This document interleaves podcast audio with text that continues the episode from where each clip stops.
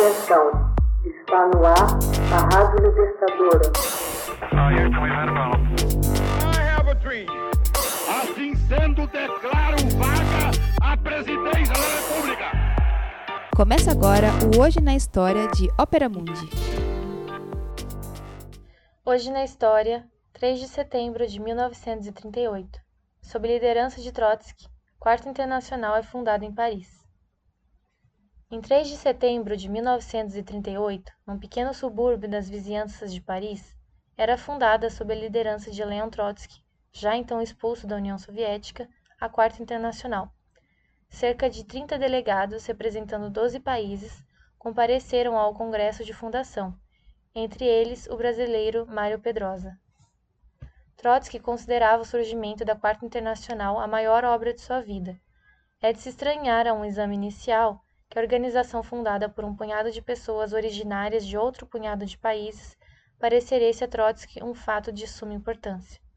Trotsky, ainda que egresso do menchevismo, fora uma liderança bolchevique importante na Revolução Russa de 1917, tendo presidido inclusive o soviete de São Petersburgo, capital da Rússia à época. Lenin confia então a Trotsky a formação de unidades militares, que viriam a ser chamadas de Exército Vermelho a fim de combater o Exército Branco e forças militares invasoras de 13 países estrangeiros, entre eles as principais potências imperialistas, na Guerra Civil Russa.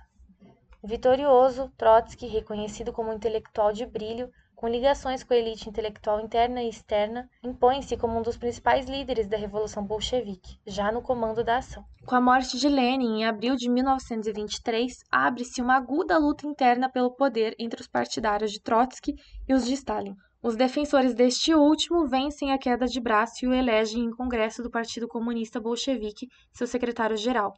A disputa se acirra, acabando com o exílio e posterior expulsão de Trotsky da União Soviética. A importância dada à Quarta Internacional por Trotsky pode residir na frase inicial do programa de transição, manifesto da fundação da organização de sua autoria A crise da humanidade é a crise da direção revolucionária.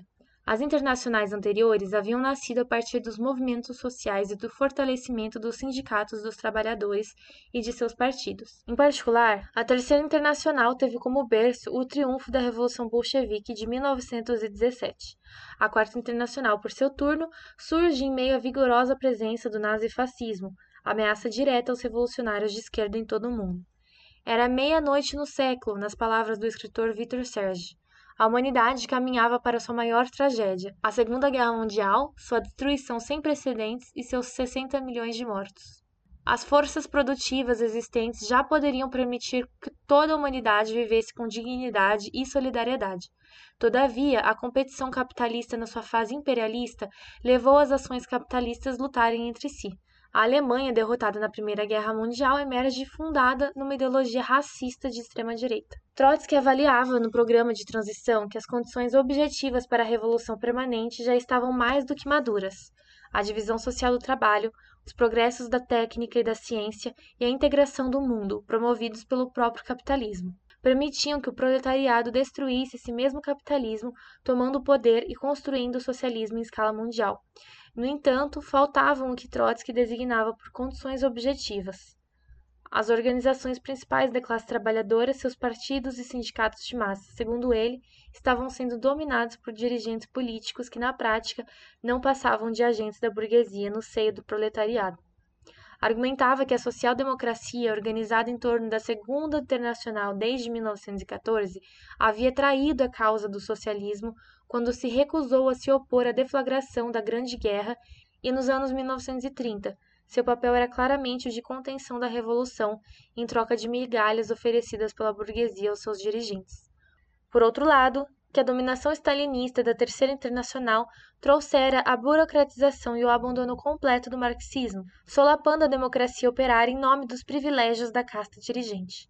Acusou Stalin de se recusar a organizar uma frente única contra o nazismo, deixando que Hitler destruísse a poderosa organização da classe operária alemã em 1933. Defendia que a crise da humanidade, que empurrava o mundo para a Segunda Guerra, era fundamentalmente uma crise de direção do proletariado, e que o maior obstáculo para a Revolução Mundial eram os dirigentes que permitiam o fortalecimento das diferentes burguesias, seja na forma do nazifascismo ou das democracias liberais.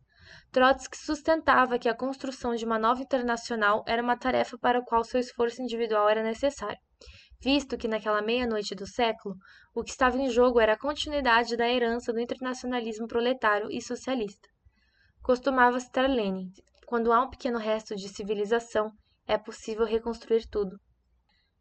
Depois da guerra e do assassinato de Trotsky, a Quarta Internacional acabou se dividindo em múltiplas facções de pequena representação social, assumindo seus dirigentes posições sectárias afastadas da realidade política dos países em que estava presente. Hoje na História, texto original de Max Altman, organização Haroldo Cerávolo, locução Camila Araújo, edição Natália Mendes. Você já fez uma assinatura solidária de Opera Mundi? Com 70 centavos por dia, você ajuda a imprensa independente e combativa. Acesse www.operamundi.com.br/apoio.